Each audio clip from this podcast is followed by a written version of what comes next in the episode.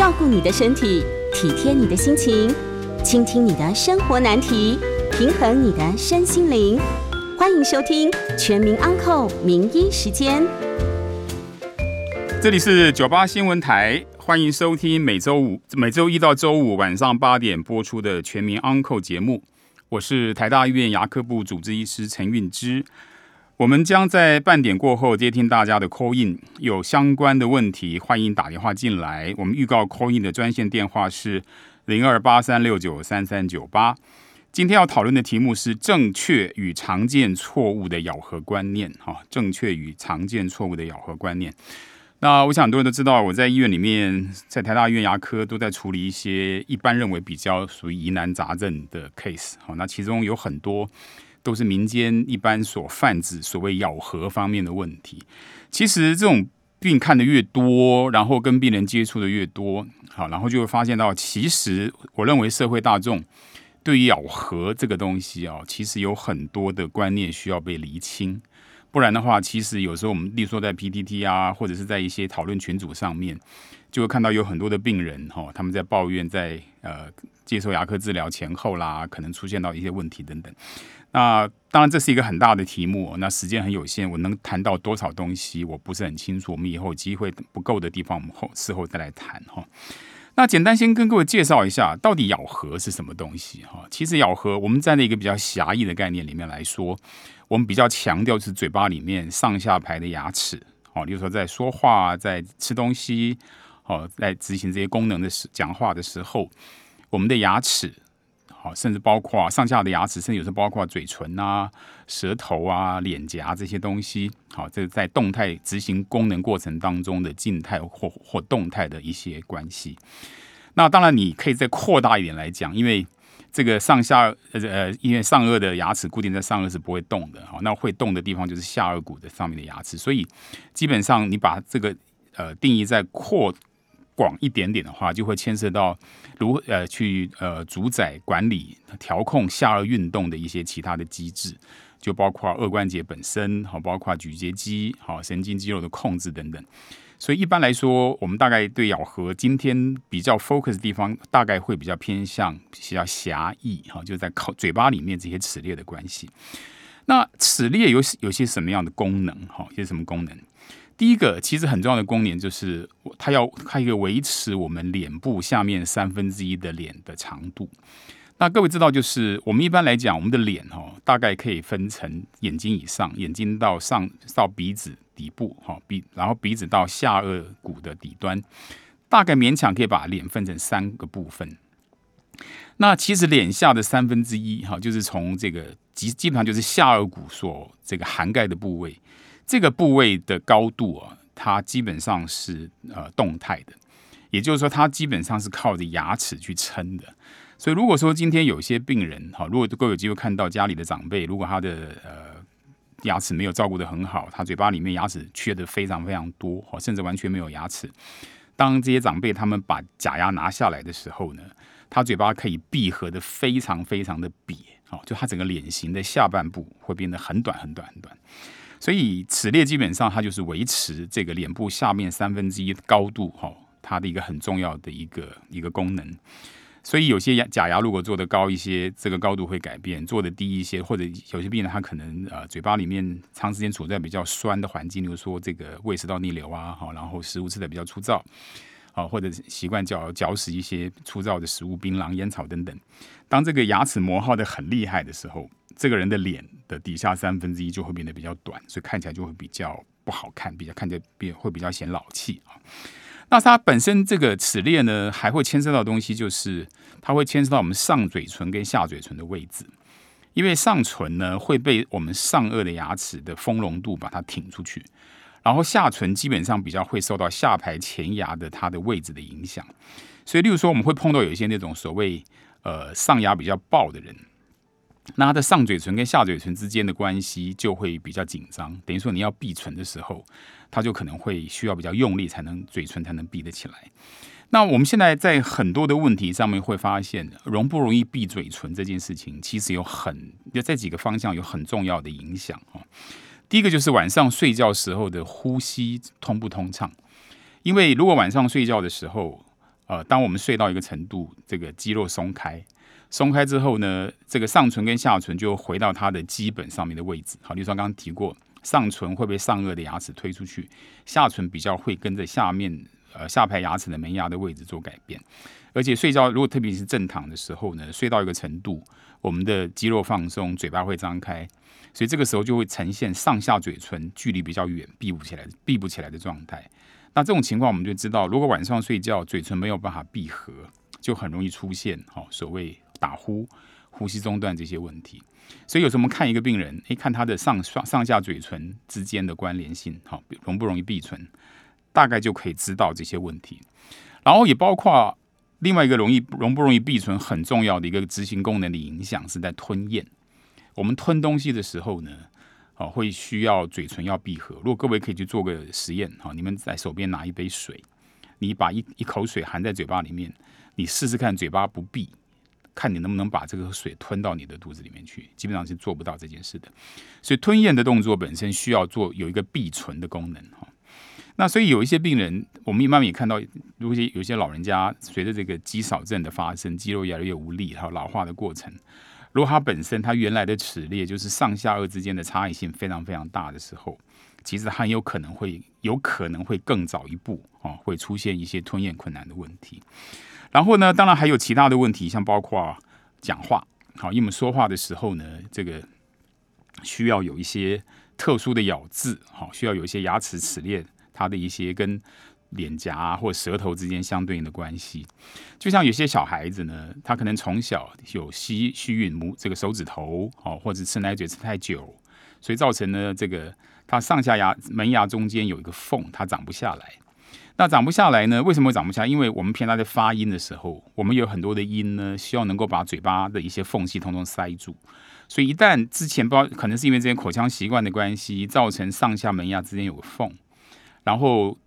然后开始这个小小朋友他开始学习说话的时候呢，他必须每次讲到一些发一些音，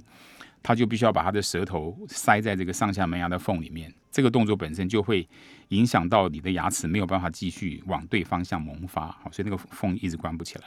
所以，例如说这种情况，这很有明很明显的状况就是，有些人你会听到他发以英文来讲发 s 的音，啊，或者中文来以中文的这个这个注注音符号，啊，嘶。这样种气音，它就它发起来就会是一种漏气的状态，啊，所以有时候我们就发现这个这些东西都跟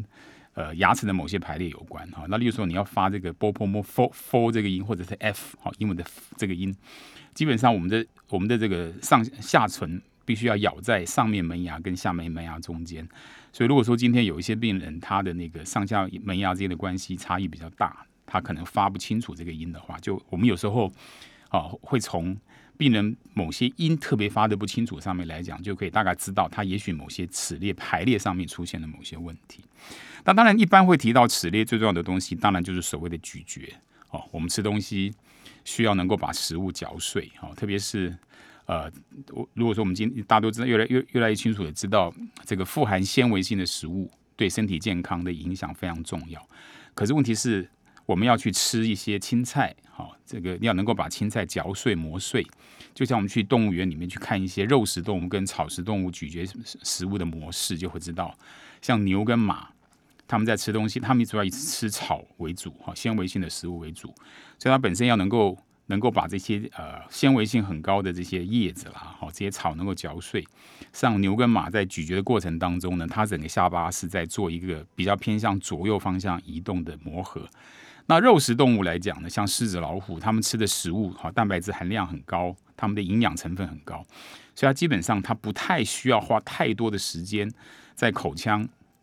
去做一些这个咀嚼的准备哈，因为事实上它本身的消化相对来讲会比这个。呃，吃草的这些动物，它所得到的养分的这个含量来的高，哈，所以它基本上消化的动作就不需要那么辛苦。所以它基本上肉食动物，它吃东西的时候呢，基本上它主要就是能够把呃食物用它很尖锐的牙齿把食物撕成比较小块，然后基本上稍微嚼个两三下吞到肚肚子里面，基本上大概就可以完成咀嚼的功能。所以你要能够把这个呃食物能够研磨的很好，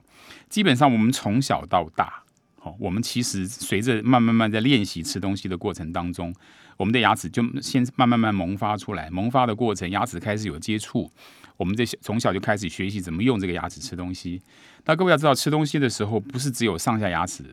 呃上下垂直的这这方面的移动哈，事实上我们还有一些像舌头跟脸颊，它在适当的时间把这个食物推向咬合面，好，然后在适当时间它必须要赶快跑跑开。不然的话呢，我们的舌头跟脸颊就可能会被牙齿咬到。所以，我们从小到大就是经过无数次哈，脸颊被咬受伤，舌头被咬受伤，我们学乖了，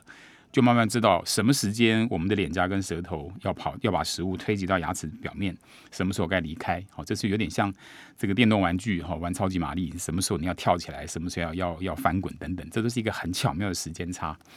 所以呢。我们就是从小到大，好，随着牙齿的萌发，啊，受受过无数次的无无数次的这个咬合受伤，我们开始去呃学习如何去协调我们的脸颊跟舌头，还有下巴和什么时候咬进来，什么时候打开。所以慢慢，然后然后在这咀嚼的过程当中，正在萌发的牙齿也会受到咬合力量跟方向的影响，哦，它会慢慢调整牙齿萌发出来的角度，还有做到做到一些适当的牙齿的磨耗。所以到了一般几乎到了可能青春期之后的成年人啊，慢慢慢慢，或者是就十八九岁孩子或成年人，你基本上如果说我们有机会把嘴巴里面的牙齿做一个呃取个模型出来，就可以发现，经过这么多时间长时间的这种呃呃咀嚼的引导啦、磨合、调整等等，几乎每个人身上的上下牙齿的模型对到一起，都可以对得非常密合的咬合状态。那我们就会发现到说，在这个呃，一般我们看到我们的牙齿呢，好，牙齿上面有高高低低、起起伏伏的构造，哈，有有凸出来的东西，我们称为叫咬尖，哈，哦，牙齿中有一个比较凹陷的地方，称为一种咬凹的地方。那我们的我刚刚提过，就就是在呃牙齿萌发，我们在吃东西的过程当中，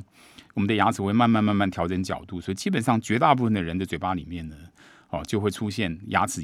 对咬牙比较凸的地方，会咬到对面比较凹的位置，好，就产生一个上下卡的很很密合的状态。然后在这样的一个密合状态，再加上我们下颚运动，哈，能够有一个很自由的调整它的前后怎么动啦，左右怎么动。所以一些这种青菜类的食物，它它一旦放到牙齿中间的时候，对面比较凸的牙齿呢，就像杵臼里面那个杵，哈，会跟对面的凹槽像一个臼一样。然后在食物像青菜啊这些叶菜类，它就可以在这样一个杵跟臼的简单机械设计里面，它就可以把我们的食物呢本身会研磨的很碎。好，所以一般来说，呃，就像一般以以一个牙科医师来讲，假如我们要去做一个比较大范围的全口重建的一个假牙，基本上来讲，你要让病人能够吃什么花生米啊，吃一些脆脆的饼干，基本上有厚度又有脆度的食物。基本上这样的一个食物对一个假牙制作的挑战是比较小的，可是真正困难的地方就在于说，我们如果做出一个很大范围假牙的重建，结果病人本身事实上他可以很轻易的吃呃咬咬碎一些青菜啊，例如说这个菠菜的梗啊，哈这种东西它可以磨得很碎，所以那基本上我们的这些呃咀嚼食物的能力哈，它才可以达到很完整的状态，所以你就你就可以想象。如果上颚跟下颚呢，像是一个杵跟臼的状态，所以整个咬合面呢，它就必须是一个很平滑的曲线哦。等于说，我们今天牙齿上下牙齿咬着，各位可以试试看，当你们把上下牙齿齿列咬在一起，你们稍微很轻松的把牙齿做下巴做一个前后左右移动的状态，基本上你会发现到说，诶，这个运动很运动的很顺啊，哈，并没有说哪个方向会卡到。这就是因为我们长时间以来在我们的嘴巴里面，哈，经过长时间的使用，好食物的磨耗。各方面的影响呢，在绝大部分人身上，其实我们都可以很轻易的哦，在病人嘴巴里面有一个很大范围的一个咬合接触面，让我们吃东西可以吃得非常的顺利哈。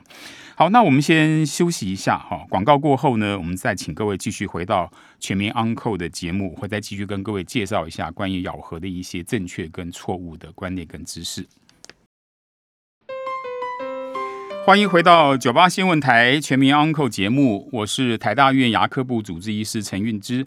那我们今天再利用时间再跟各位介绍一下一些正确跟常见错误的咬合观念哈。那刚前面很快跟各位介绍，就是大概齿列的发展啦，牙齿上下对起来一些静态的状态。可这个静态的状态当然没有办法执行整个该有的功能，所以我们有需要有很好的这些神经肌肉的控制哈。那有很多人都讲说哇，这个咀嚼力量可以很大哈。我想咀嚼力量的大小，当然也跟每个人的状况有关哈。这特别就是你就有点有点像我们平常身上你有没有在做练做健身，就是你平常如果你从小到大好这个都喜欢有都有一个很好正确的咀嚼的习惯好，而且吃东西可能是从小偏喜欢吃一些比较有嚼劲啊稍微硬一点的东西，大家慢慢慢训练的结果，相信你的咀嚼肌就会变得比较发达，然后力量会比较大。然后，如果说你从小到大就是很多人只吃精致食物，啊，觉得说，哎，这吃吃布丁啊、果冻啊，好，然后对一些稍微需要啃的东西，你不太用它，那当然，你你的脸上的咀嚼肌它的发展就会变得比较没有那么好。当然，现在很多女很多人会觉得说，哎，特别女孩子来讲，觉得这种这种很秀气的脸呐，哦，这个下巴要尖尖的啦，好小小的。可是某种程度在我们看起来，就是如果说。从小到大没有一个很好的呃肌肉的使用咀嚼的习惯，那事实上脸部的肌肉它就变得比较薄，然后同时间呢，这个肌肉所附着的颚骨，它有可能会变得发育变得比较不足，所以现在很多人会发现到说，例如说到了那孩子到了十八九岁哈，可能开始有些智齿的问题，那有些人智齿长得一点问题都没有，因为他的下巴他的下颚骨哈基本上发育的还不错，空间还可以。那当然，呃，颚骨的大小，我刚刚讲过，跟你的使用多少有点关系的。当然，可能还有一部分跟遗传有关，好，所以这个不完完全全完全就是你咀不咀嚼的的问题而已。那可是至少就说，如果说你有一个正常的习惯的使用，好，然后一个正常的发展，其实会出现那种呃最后一颗智齿会埋得很深，哦，变成很不容易长出来的机会就会比较低。那如果说你平常比较不去用它，好，就可能会出现一些比较大的问题。那事实上，呃，还有就是说，我们的牙齿虽然说上下牙齿可以咬咬在一起，可以咬得很好，可是我们并不鼓励大家哦，平常没事的时候就把牙齿咬紧。我想这可能是我们从小到大学校的健康教育没有教的东西。我觉得这是一个很重要的观念哦。牙齿我刚刚提过，它有很多的功能，可是功能并不是一直在进行。例如说，你不会讲话讲一天，你不会吃东西吃一天。所以绝大部分有人算过，如果站在咀嚼的角度来说，我们吃东西的时候，如果把一整天吃东西的时间累加起来，而且吃东西，各位知道，咀嚼的过程当中，牙齿在很多的，它都几乎就是在咬，牙齿咬到那个瞬间会接触，很快它又分开。所以有人算过，一天当中牙齿真正接触的时间大概是二十分钟左右，哦，并没有非常的长。那一般我们在讲话的时候呢，我们的牙齿基本上也是不接触的。好，如果说你有哪一个听众，你发现今天你可能在某个某个诊所、某个医生那边帮你做了一些比较大范围的假牙的重建，就你发现假自从做那个假牙之后呢，你每次发音好讲话的时候，就会听到牙齿可以靠到撞击的声音，多半就是牙齿做的太高了一点点。好，所以一般高度正常的情况底下，就像我现在跟各位讲了二十分钟的话。这二十分钟里面，理论上我的牙齿是完全没有碰到的。好，所以如果站在牙齿碰到的时间，绝大部分是以咀嚼来看，一般认为大概一天在二十分钟左右。可是，在现代的生活里面，很麻烦一件事。好，其实也许不见得是现代生活了，因为有很多的情况，我们会不自觉或有特别有意识的情况底下，会去咬我们的牙齿。好，例如说，你今天可能很多人在做搬重物，因为确实有些会发现到。当我们牙齿咬紧的时候，好像比较容易帮我们用力。好，例如说今天就我们说有些看到有一些那种一些有名的那个那个呃棒球选那个强强棒的那些棒球的打打击手，他们可能在瞬间要挥棒出去那个瞬间，有很多的这个球员他可能在那个瞬间会把牙齿咬得很紧。好，所以以前还听过一个我没有办法证实的事情，是以前我学生问他：“哎，老师，你有听过说？因为因为我平常比较没有去注意那个台湾这个职棒的问题哦。以前一个学生问他说，老师，据说有一个。”以前有某一个很有名的那个全垒打的一个选手，好像全口植了很多牙之后，他的打击力开始变得比较弱。这东西我没有办法，我没办法验证。好，那或者是今天很多上班族，例如说你的工作呢是什么？例如这个呃财务人员，好会计啦，好或者是设计设计的工作啦，好，等于说你的工作就是每天早上到了办公室，一先开始先开会，好，然后分配好今天你在下班之前你要完成多少多少工作。然后就开始就各自回到自己的办公桌上去做事。你有一个你有一个时间的压力，你需要很专注的做事，而且在工作的过程当中不太需要跟别人沟通。很多人在这个状态底下，你就可能在一面工作过程当中一面咬着你的牙齿。这是现代人非常常见的事啊，或者是你今天就划着手机，在玩一些这个很紧张刺激的电的手游、电动玩具等等，很多人都不自觉的咬着牙齿。所以这种情况底下，我刚刚讲过，正常牙齿接触的时间应该假设在二十分钟上下。可是如果说你今天有有一些我们称为这叫做特异的异哈异功能，口腔异功能，就是看起来好像是在执行某个功能，可这功能基本上不具有生理意义。所以，例如说你就是咬得很紧，好，那或者是有些人情况是这个呃。就像我这有些人为了提神哦，他可能要嚼嚼槟榔，那有时候槟榔不见得一直嚼，他有时候可能是把槟榔含在嘴巴里的某个位置，哦，或者有人是嚼，在国外有些人比较多是嚼嚼烟草，哦，这种都是化学性腐蚀比较高，而且可能对黏膜有伤害。可然后你本身又三不五时去咬去咀嚼一下这一些，呃，这个这个对牙齿磨耗相化或者化学侵蚀相当厉害的东西。这些东西都可能会造成你的牙齿其实超过它的使用而产生很明显的磨损，这是一磨损是一回事哈。然后再来，呃，很多情况就是当你是上下牙齿咬紧的这个这个状态，你基本上并没有太明显牙齿磨合的动作，可是你一直在不停使用你的腮帮子的力量啊，这肌肉的力量好，所以例如说你各位可以听各位听友可以把你的手放在腮帮子旁边，你牙齿用力咬。会鼓起来一块肉，那个就是很明显一块我们叫咀嚼的嚼肌。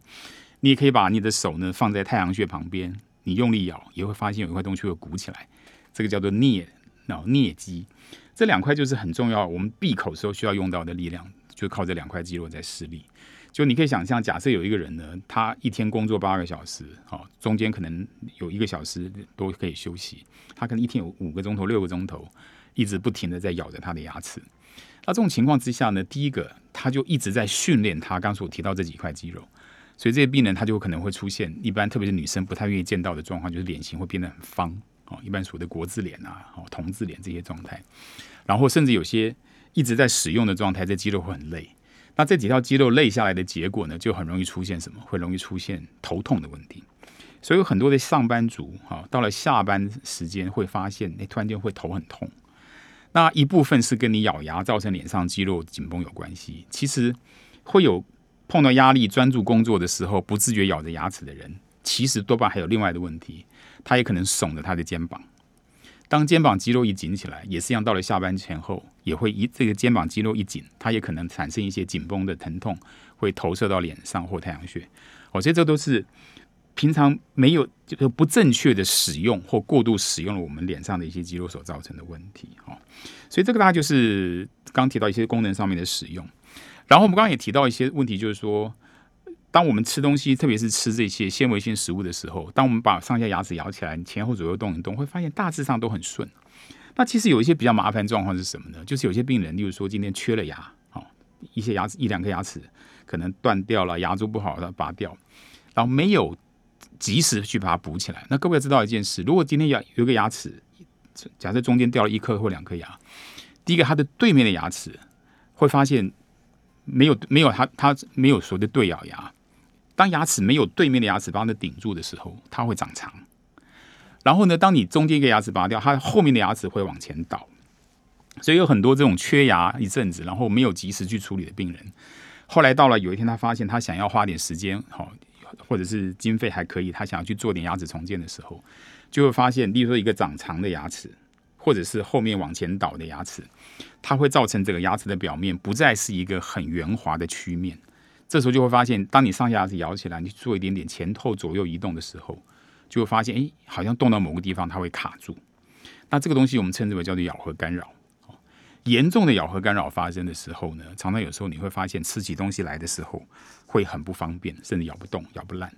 那比较麻烦就是，如果说今天我们碰到要去做这些假牙，这边呢他可能真的需要做假牙的时候，有时候就需要花比较多的时间。例如说，你可能需要透过，如果它是一个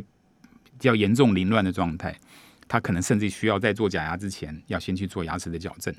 去把牙齿这种凌乱的咬合排排列，去把它重新弄得比较整齐、比较好。哦，那如果不做这些事，有有些牙齿甚至可能就必须要刻意要在做假假牙前，哈，去修磨这个牙齿，要把它修的比较短，然后造成它在做前后啦、左右这种滑动的过程当中，比较不会有明显的卡住或干扰。所以这东西就是为什么我们会建议大家，如果牙齿真的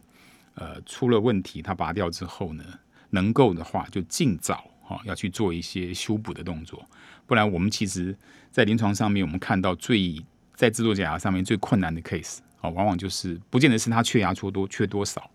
而是缺牙齿缺的比较久以后呢，造成牙齿本身的这个高度啊不齐啊，或者是那牙齿本身的这个曲面有点乱掉，因此造成在做很多下巴前后咬住前后左右移动的过程当中，会出现某一边会卡住啊，会过不去。那这种情况就可以理解。如果说今天我要吃一盘青菜，我需要去做一些研磨动作的时候呢，就会产生一些很大很大的困难。哈，好，那我们先休息一下。广告过后呢，要接听大家的 call in 哈，欢迎询问牙科相关咬合、二关节、睡眠呼吸方面的问题，我会为大家解答。call in 专线是零二八三六九三三九八。欢迎回到九八新闻台全民 Uncle 节目，我是台大院牙科部主治医师陈运之。接下来我们开始接听听众朋友的 call in 电话，我们的 call in 号码是零二八三六九三三九八。那我想线上的林先生，林先生请。嗯，陈医师您好，你好，我非常高兴您又再次来主持节目哈。那我以有以下两个问题想请教您哈。嗯哼，我的第一个问题是我的阿妈今年八十九岁哈，嗯然后她就是有植牙，然后有一部分是活动的这个假牙啦哈，然后她就是因为这口腔的溃疡就是超过三个礼拜嗯。没有好，然后我们就带她去给这牙科医师，然后他就跟我们说还好啦，嗯。切片起来不是说怕口腔癌的癌前病变，结果也还好。嗯，那他就说，其实像这种假牙，它要固定，都要回去让牙科医师做调整。嗯，然后我不懂的就是说，不管我们是传统式的这牙条的假牙，嗯或者是植牙，嗯或者是活动的假牙，嗯，它不是都是一个，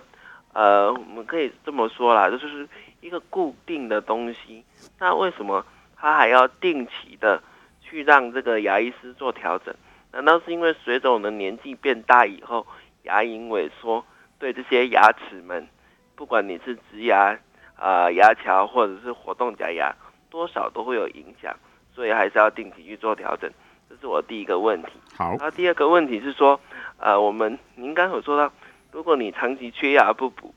那个牙齿会变长，就是你没有的对咬牙嘛，对不对啊？那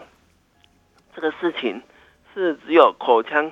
中后部的牙齿会发生，还是连我们如果大门牙掉了，它也是会发生这样的事情？然后对咬牙的这个缺失，让你的牙齿长长，这是不是跟我们口腔的力学也有关系？以上请教陈医师。好我在线上收听。谢谢。我想我们先回答第二个问题，比较简单了哈。其实呃，我们常开一个玩笑，就是说各位应该有听过所谓的啮齿动物哈，就像什么什么像兔子啦、老鼠，它要不停不停的去磨它的牙齿，因为它如果牙齿不磨，它真的会长长，因为这些动物的牙齿长得特别快。其实人类也有类似的状态，就是牙齿使用的结果它会磨耗，可是呢，我们的牙齿会慢慢在把在长长上来，它会把磨耗的部分会抵消掉，所以才可以连维持我们脸部下面三分之一的高度。如果这个牙齿长上来的速度无法赶上牙齿磨耗的程度，牙整个我们脸部的这个呃，我们所谓的咬合高度，就是脸部的下面三分之一的高度就会受到影响。所以一般来说，呃，你说门牙如果缺会不会？哈，因为基本上要看，因为门牙它长的方向它是斜斜的长，所以如果说你今天正好你上面的门牙它掉了一两颗没有补，我想很很很少了，因为门牙掉了真的门面不好看，所以很多人宁可后面缺牙，好一阵子不好吃，可是门牙他不他没有没有办法做假牙，他也许会忍耐，可是门牙如果没有假牙，他一定还是会想办法做，所以这个例子比较少，可是是有可能发生的，好有可能会发生。那所以这是这是很正常的状态哈。那所以像这种，因为后面牙因为牙齿拔掉，特别在后牙的地方哦，我们举一个最常很常见到一个很极端的例子，就是智齿。像智齿很多都是，例如说你下面的智齿这个呃埋埋水平智齿埋在那边，你把它拔掉，还能想拿，反正上面它又长出来不急嘛。结果它上面的智齿对面牙齿咬不到，它就越长越长。所以有时候会长到什么程度？各位知道吗？就是你可能牙齿一咬下来的时候呢，上下牙齿咬住，你上面的智上面的智齿就会咬到对面的牙肉，所以就造成对面的牙肉会溃疡。所以有些病人就发现奇怪，怎么回事？这个在在以前智齿拔掉的下的区域会质会破皮，其实很多就是上颚的智齿它长长之后所造成的问题。所以到到最后，很可能那个牙齿就必须要拔掉哈。那我们回到第一个问题了。为什么不管是活动假牙、固定假牙，它不是就是一个固定的？为什么要在或者植牙要去除，要来定期的回诊？哈，第一件事情，我们先谈活动假牙。活动假牙是一个比较复杂的东西，因为活动假牙它的底下呢，牙床底下事实上是骨头。好，那骨头本身，如果说我今天这个假牙用的很好，吃东西，呃，很多力量作用在上面，再加上可能老人家哈，这个营养不足，骨质疏松，会造成牙床底下的骨头会吸收的比较快。吸收快的意思就是你的假牙底下是空的，所以当你牙齿咬下去的时候呢，这个假牙底下悬空，它就假牙不稳哦，它就造成很多的问题，咀嚼功能会这个假牙的功能会比较差。所以有时候我们第一段时间要回来，就是要去看哦，这个牙床底下的这些骨头是不是吸收的比较多。如果是，我们就必须要把这个假牙做改变，就是我们要把它的底加厚一点点，好，要去呃把它这个支撑能够做起来。那你说固定假牙为什么时时间到了要去处理？因为固定假牙基本上呢，其实特别是有很多固定假牙在做的时候啊，第一个固定假牙做上去，特别像牙桥，牙桥很多交界的地方清洁其实不是件很容易的事情。好，所以如果说你今天固定假牙做上去，你觉得啊这是真的牙齿，反正假的牙齿不需要清洁，所以很多病人一段时间之后会发现啊，特别是如果这个假牙底下的这个支撑牙齿本身是做过根管治疗，本比较没有活性，对酸痛感觉比较缺乏的时候。他很多事实上一段时间没有去理他，就后来发现，你发现他有问题的时候，其实都可都可能已经蛀到很惨的程度。所以为什么要他要定期的发 w 那植牙，植牙基本上呢，它本身因植牙毕竟是个外来的东西，哦，所以它基本上，如果你嘴巴里面的一些清洁工作没做好，或它的力学设计没有没没有很好的话，这个植牙的螺丝在骨头里面，一开始你可能完全这个螺丝会埋在骨头里面。那如果说你本身清洁各方面没有弄得很好的话，一阵子你会发现，哎，这个植牙旁边螺纹旁边的骨头，它会慢慢慢的往下降。所以你定期回来之后，医师其实就是要观察这件事。比如说定期拍个 X 光，确定这些植牙周边的骨头条件是不是很好，你的清洁状况是不是很好。好，所以我想需要回诊。好，基本上原因就在这里。好，我想一个假牙给你，就像车子卖给你一样。好，你定你需要定期回诊，呃，回来这原厂保养，基本上一样的道理。好，好，那我们接听陆先生的电话。陆先生在线上吗？谢谢您哦，医师。是那个，我请问两个问题。好。第一呢，这个因为植牙现在这个品牌很多哦。嗯哼哼。呃，讲起来，除了说我们对于这个主呃治疗大夫、植牙大夫的。信任度、口碑去了解它以外啊，我请教就是说，那个那个，比方说知名厂牌或者欧美的厂牌，嗯，它是应该会有原厂保证书吧？我们台大医院可会不会有给 不给客户这个这个原厂保证书呢？哦，那我们可不可以要求植牙的牙医啊给我们呢？这是一个问题了哦。那因为您刚刚讲了哦，那我就说。另外就顺便就，如果说后来回诊追踪那个那个牙根的部分，那个骨骼有毁损，那到时候因为已经撞了，那你这个补骨粉就不行了哦，是要重做吗？好，那另外一个问题就是说这个这个牙周病的抗专用抗生素啊，嗯，您您觉得用了 OK 吗？哦，这个这个，因为有些医师主张，有些医师就不建议了，嗯好，那您。我可可不可以听您的一些专业意见？好，牙周病的抗生素。好好好，我我想我毕竟不是这几个领域的真正的专家，不过我们多少也做一些这个东西。我大概先去回答几件事了。我想植牙基本上现在在国际上呢，大致上它的这个专利很多专利大概都过了哦，所以基本上植牙经过这么多年的研究。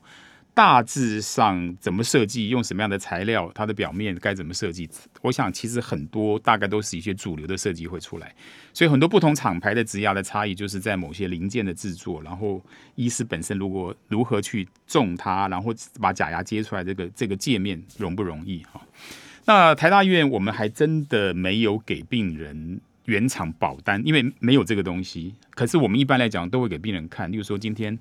呃，我们我们所植的牙，它的原厂的这个包装，哈，事实上我们都写在病历上面。那一些国际上面比较有名的这些大的，相对也是比较贵的厂牌，他们有很多都是提供给你，甚至是终身保固。好，等于就是说，你今天用它这个厂牌的公司厂牌的植牙，它如果今天真的在正常使用情况底下坏掉了，那他们有些甚至他们有些原厂会给你。那当然这就是你跟你的。帮你负责的医疗院所之间的契约关系，好，所以我是目前为止台大院士，我们没有给所谓原厂保单这件事，可是基本上你们大概都会看得到哈，这个这个植牙的原厂包装，我想这是没有问题的。然后再来就是，如果说今天它真的呃坏掉了或者怎么样需要重重做，我想很多人都觉得说植牙会是一个一劳永逸的处理方法哈，其实基本上没有这回事哈，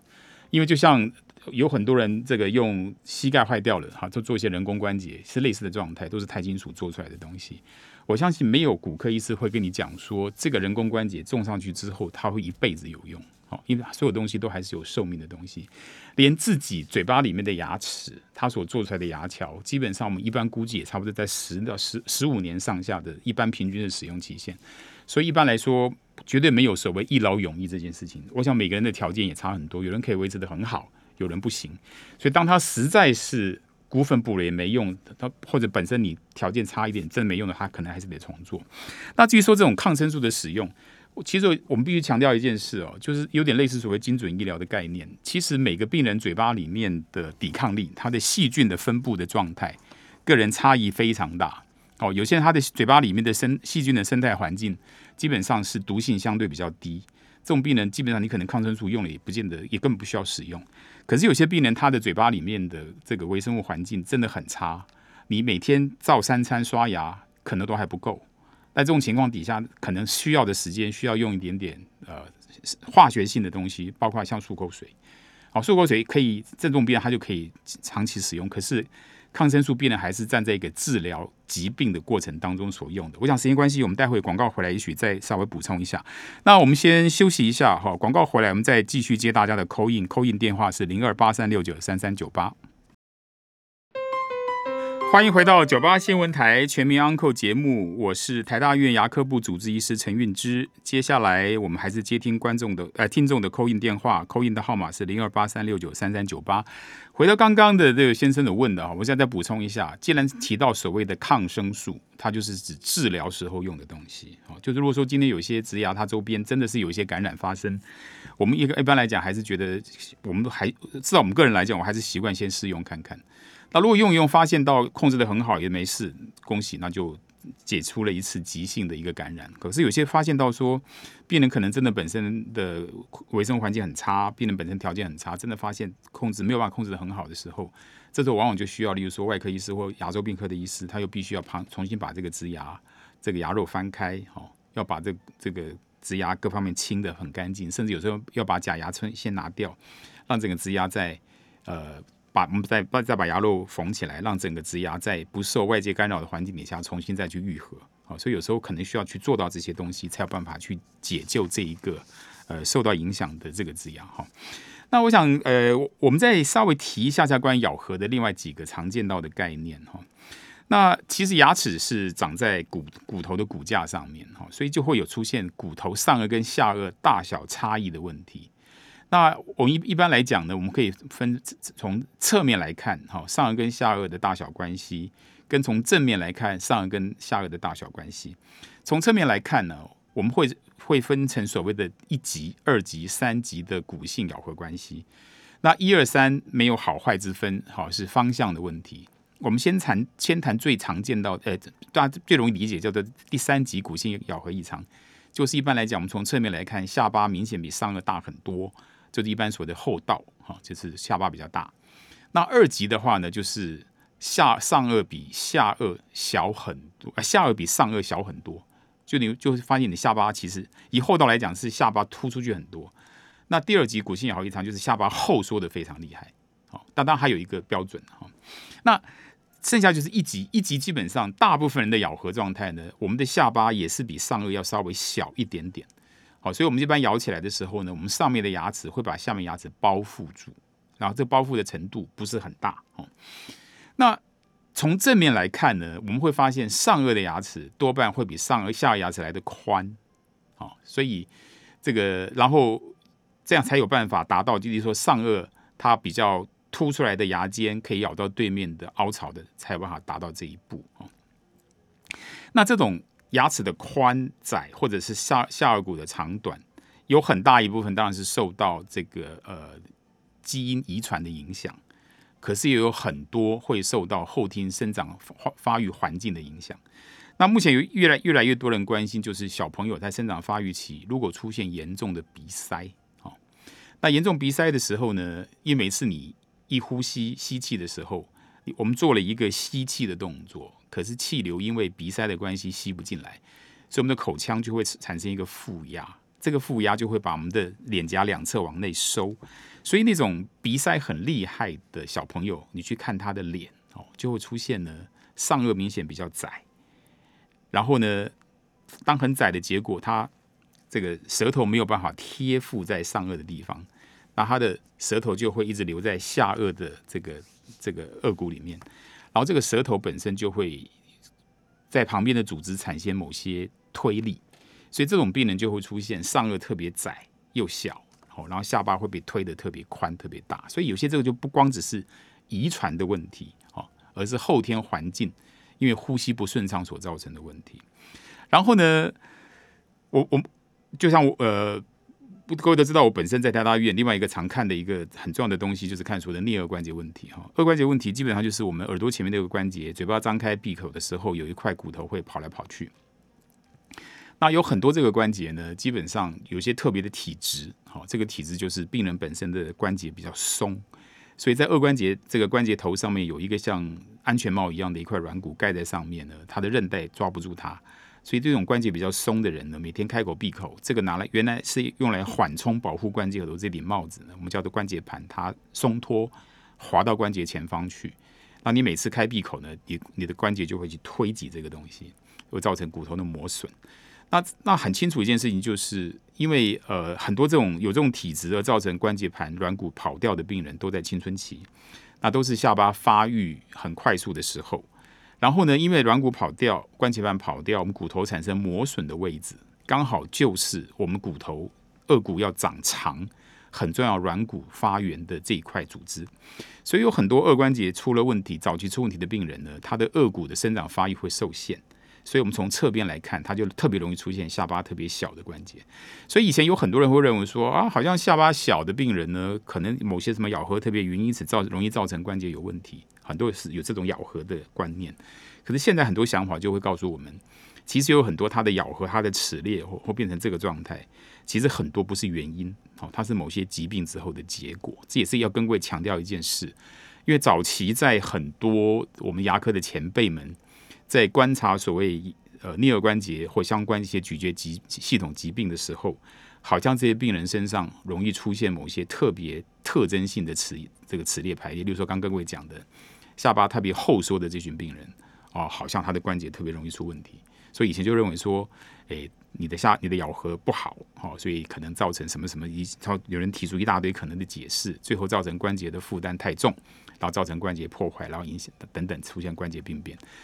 所以就很多人会说啊，那如果你出现的关节问题不对的时候，我们就要去想办法去做咬合的调整啊。你可能去做做假牙啦，修修你的牙齿啦，做个矫正啊，去把牙齿变得比较好一点以后，你的关节问题才可以获得解决。其实这些从头到尾都是错的，因为很多它会出现这些齿列的变化，其实是一个关节疾病发生在先所产生的问题。所以也是在这边要特别利用这个机会跟各位强调，因为早期在牙科的很多观察里面。我们各位要知道，在统计学上，你同一个时间哈，你看到两个现象同时间发生，我们会一厢情愿的认为 A 是 B 的原因，或 B 是 A 的原因。所以以前就觉得说，诶，看到某些咬合特征的人，他的关节好像特别容易出现问题，我们就很一厢情愿的认为这样的咬合是个原因，哈，造成关节病变是个结果。所以这个东西影响了牙医界后来几十年的发展非常严重。所以现在临床上还是有很多的医师，哈，同仁。发现到有些病人有些所谓的颚关节的问题呢，他第一个考量的问题就是修咬合，